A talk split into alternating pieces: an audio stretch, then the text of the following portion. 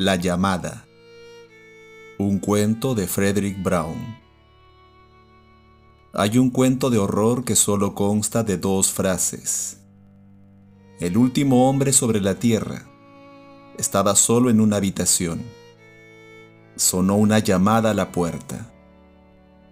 Dos frases y una elipsis de tres puntos suspensivos.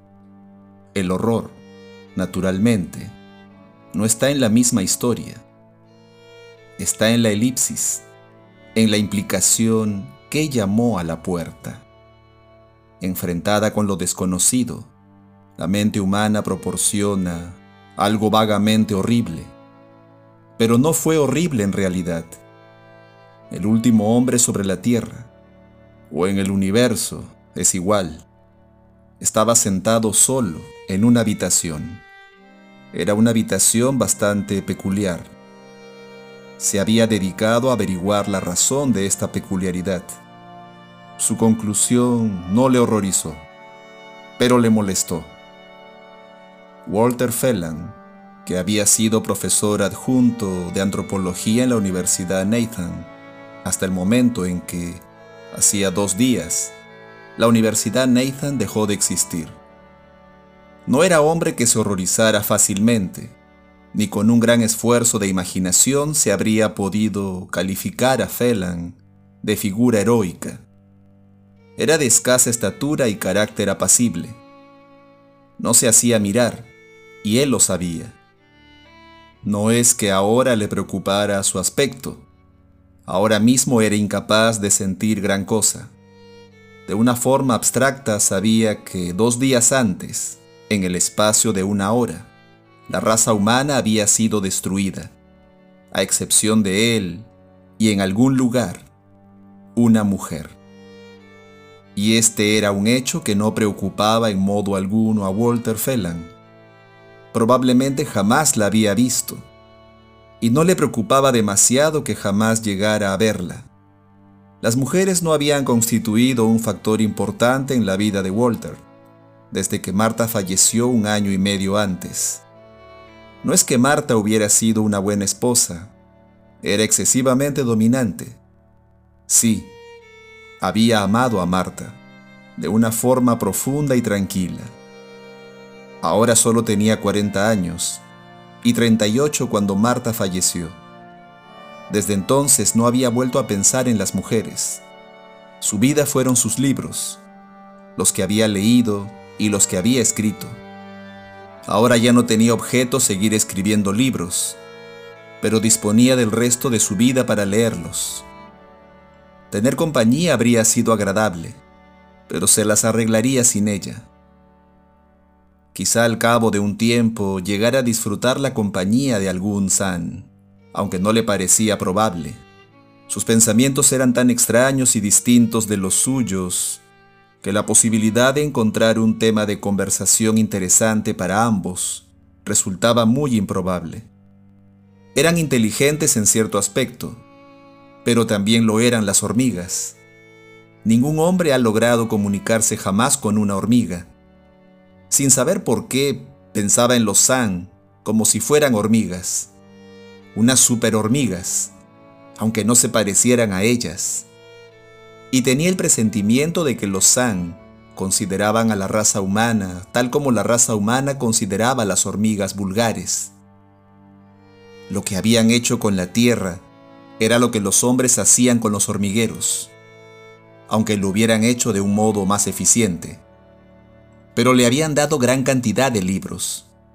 Fueron muy amables en eso, en cuanto él les dijo lo que quería, y se lo dijo en el mismo momento de comprender estaba destinado a pasar el resto de su vida en aquella habitación.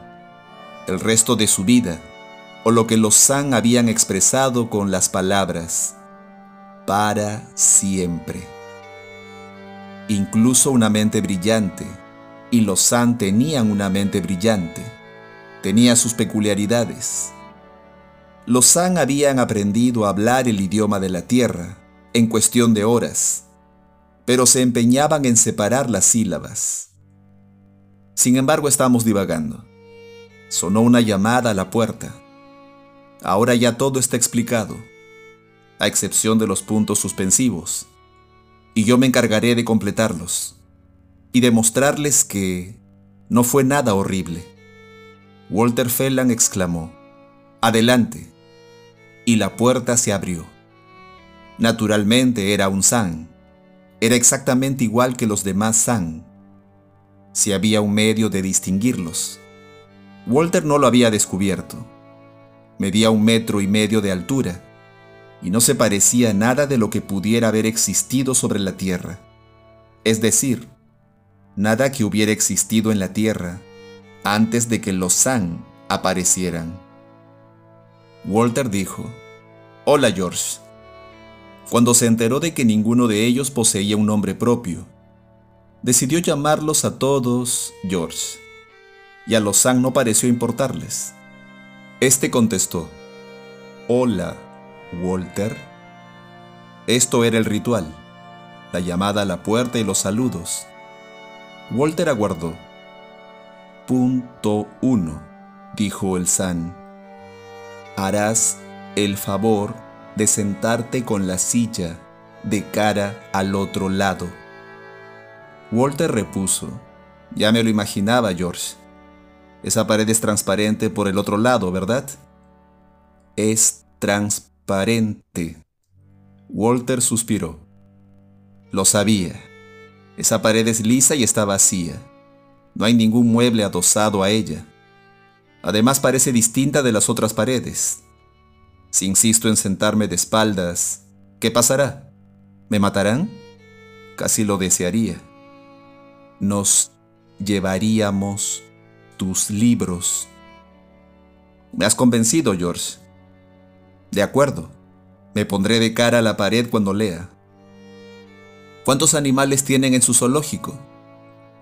216. Walter meneó la cabeza. No está completo, George. Incluso un zoológico de segunda categoría puede superar al suyo. Podría superarlo, quiero decir, si hubiera quedado algún zoológico de segunda categoría. ¿Nos han escogido al azar? Muestras al azar, sí. Todas las especies habrían sido demasiadas. Un macho y una hembra de 100 especies. ¿Con qué las alimentan? Me refiero a los carnívoros. Fabricamos comida sintética. Muy ingenioso. ¿Y la flora? También han reunido una buena colección, ¿verdad? La flora no ha sido dañada por las vibraciones. Sigue creciendo. Me alegro por la flora. No han sido tan duros con ella como con la fauna. Bueno, George, has empezado hablando del punto 1. Deduzco que existe un punto 2. ¿Cuál es? Hay algo que no comprendemos. Dos de los otros animales duermen y no se despiertan. Están fríos. Eso ocurre hasta en los mejores zoológicos, George. Probablemente no les ocurra nada a menos que estén muertos.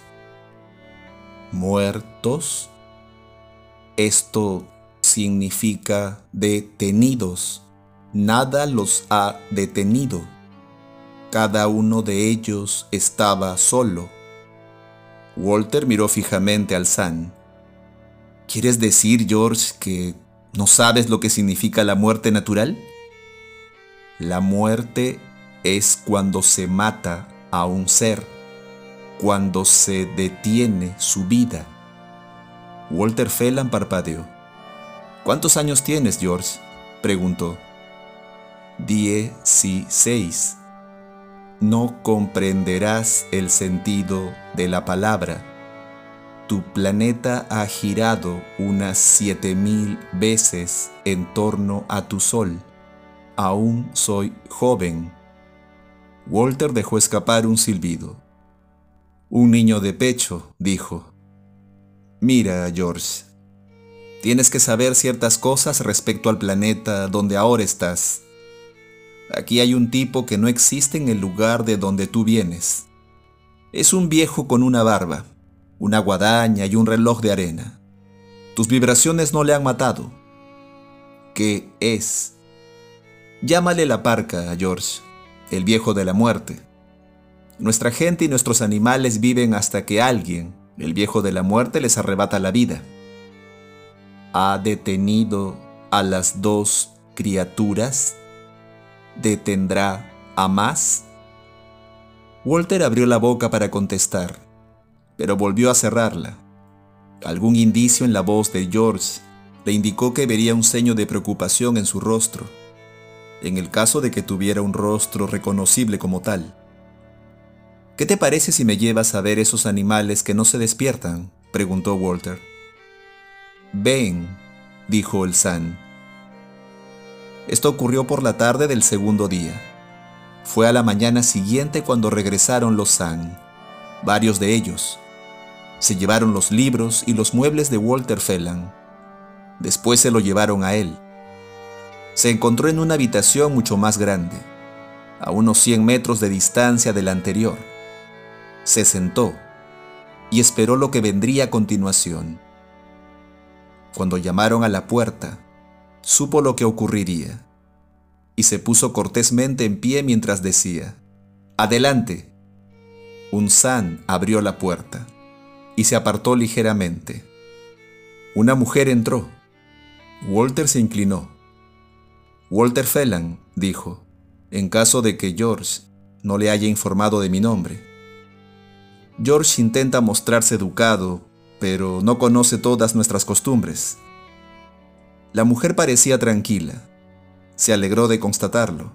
Dijo, Yo me llamo Grace Evans, señor Phelan. ¿Qué significa todo esto? ¿Por qué me han traído aquí? Walter le examinó mientras hablaba. Era alta, tan alta como él. Daba la impresión de tener unos 30 años, casi la misma edad que Marta. Poseía la misma tranquila confianza en sí misma que siempre había admirado en Marta. En realidad, pensó, se parecía bastante a Marta. Creo que ya puede imaginarse la razón por la que la han traído aquí, repuso. Pero retrocedamos un poco. ¿Sabe qué ha sucedido? ¿Se refiere a que han matado a todo el mundo? Sí. Siéntese, por favor. ¿Sabe cómo lo hicieron? No, dijo. No sé exactamente cómo. Creo que no importa demasiado, ¿verdad? No demasiado, pero voy a explicarle toda la historia. Todo lo que sé después de hacer hablar a uno de ellos y unir los cabos sueltos. No son muchos. Por lo menos aquí no hay muchos. No sé si constituyen una raza numerosa en su lugar de origen, que no sé dónde está, aunque me imagino que debe de encontrarse fuera del sistema solar. ¿Ha visto la nave en la que vinieron? Sí, es casi tan grande como una montaña. Casi. Bueno, está equipada para emitir una especie de vibración. Ellos la llaman así en nuestro idioma. Pero yo supongo que más que una vibración sonora es una onda radioeléctrica que destruye cualquier clase de vida animal. La nave está protegida contra la vibración no sé si su radio de acción es tan amplio como para aniquilar de una vez a todo el planeta, o si volaron en círculo en torno a la Tierra, emitiendo las ondas vibratorias. Pero la cuestión es que aniquiló inmediatamente a todos los seres vivos, y confío en que lo hicieron sin dolor.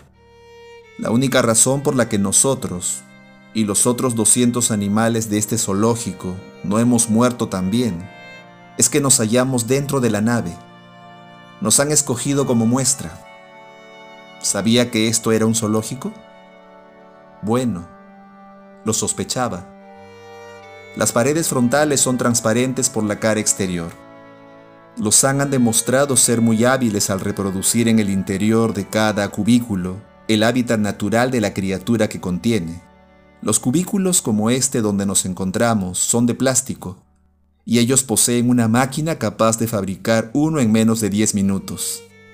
Si la Tierra hubiera tenido una máquina y un proceso como este, no habría habido ningún problema de vivienda. Bueno, de todos modos, este problema ya no existe. Y me imagino que la raza humana, específicamente usted y yo, puede dejar de preocuparse por la bomba H y la próxima guerra. Es indudable que los SAN nos han resuelto un gran número de problemas. Grace Evans sonrió ligeramente. Otro caso en que la operación tuvo éxito, pero el paciente murió. Las cosas estaban realmente muy mal. ¿Se acuerda de cuando la capturaron? Yo no. Una noche me fui a dormir y me desperté en una jaula de la nave espacial. Yo tampoco me acuerdo, repuso Walter. Tengo el presentimiento de que primero usaron las ondas a muy baja intensidad, lo justo para que perdiéramos el conocimiento. Después descendieron y recogieron muestras para su zoológico más o menos al azar.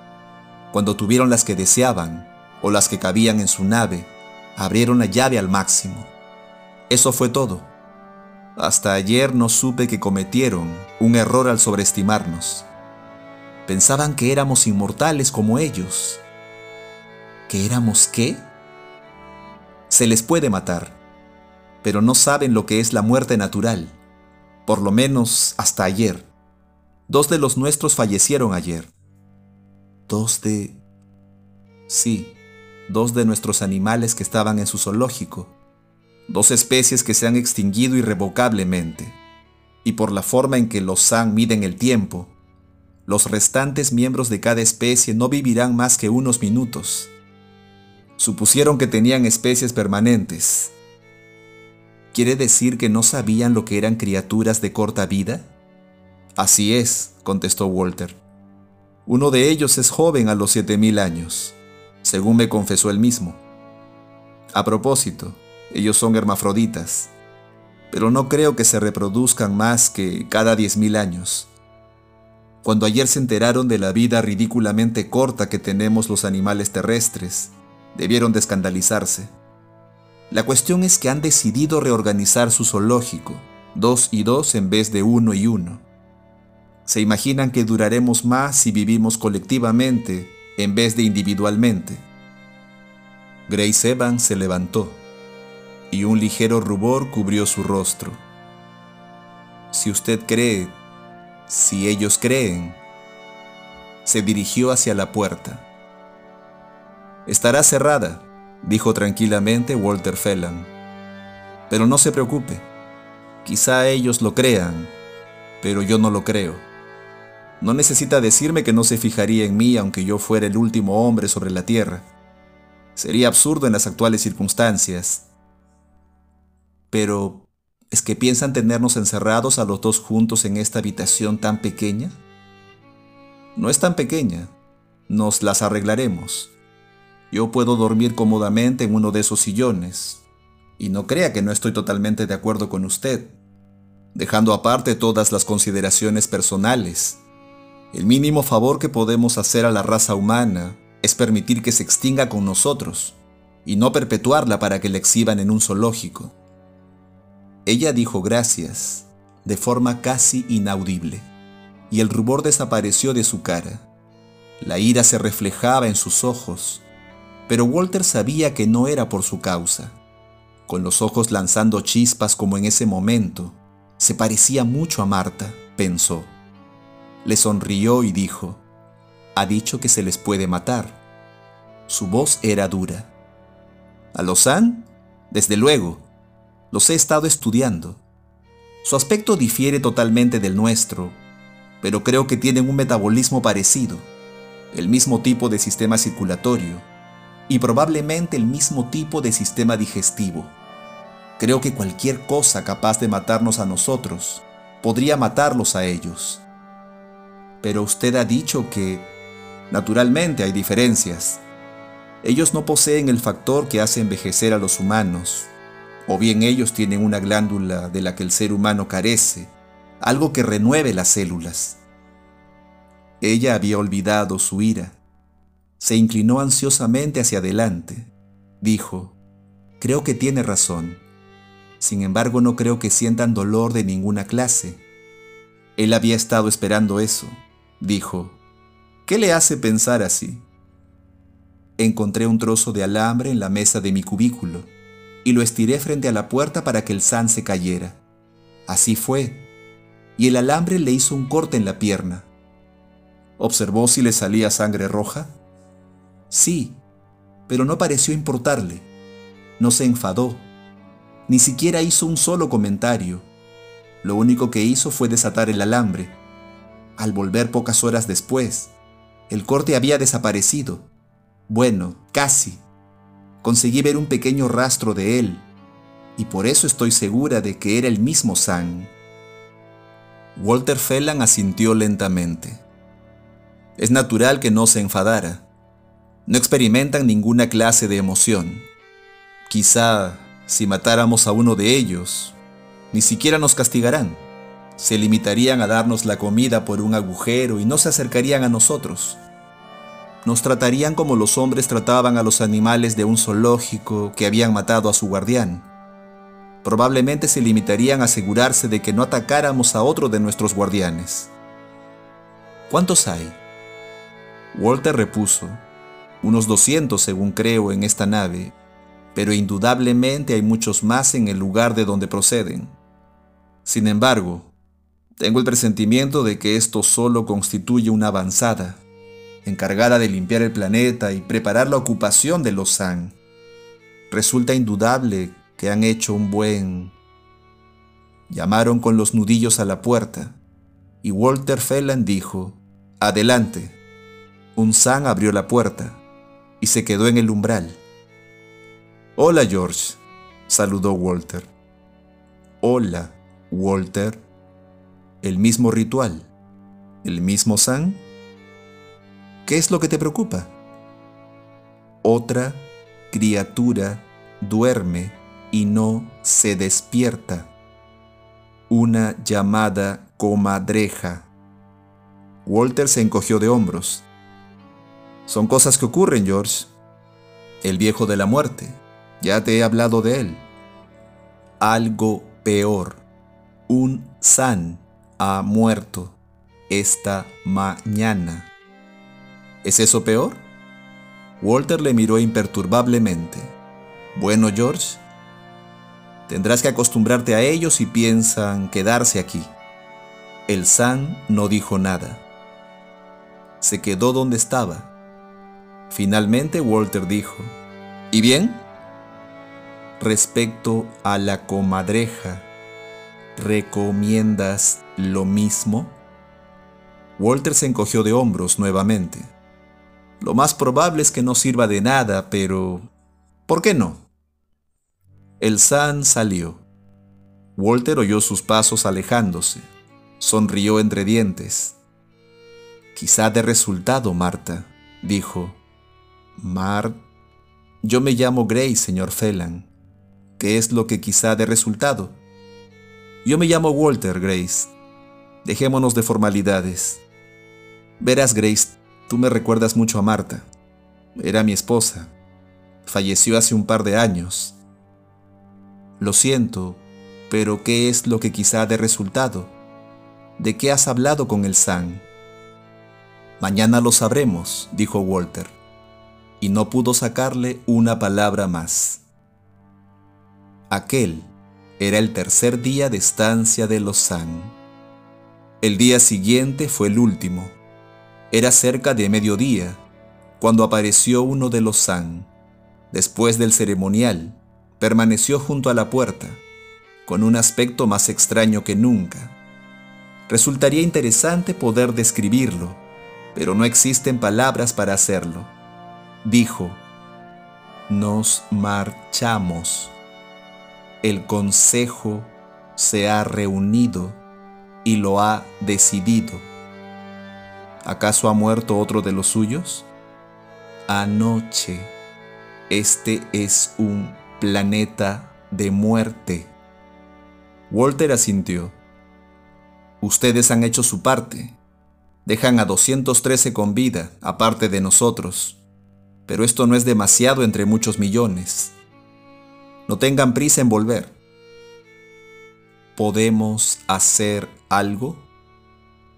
Sí, Pueden darse prisa. Dejen nuestra puerta abierta y las demás cerradas. Nos ocuparemos de los otros. El San asintió y se fue. Grace Evans se había levantado y tenía los ojos brillantes. Preguntó, ¿Cómo? ¿Qué? Espera, le advirtió Walter. Déjame oírles despegar. Es un ruido que quiero oír y recordar. El ruido se produjo a los pocos minutos y Walter Phelan, adquiriendo súbitamente conciencia de lo tenso que estaba, se dejó caer en una silla y se relajó. Repuso apaciblemente.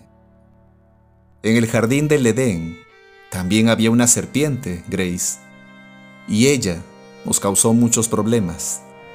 Pero esta nos lo ha solucionado y ha compensado la acción de aquella. Me refiero a la pareja de la serpiente que murió anteayer.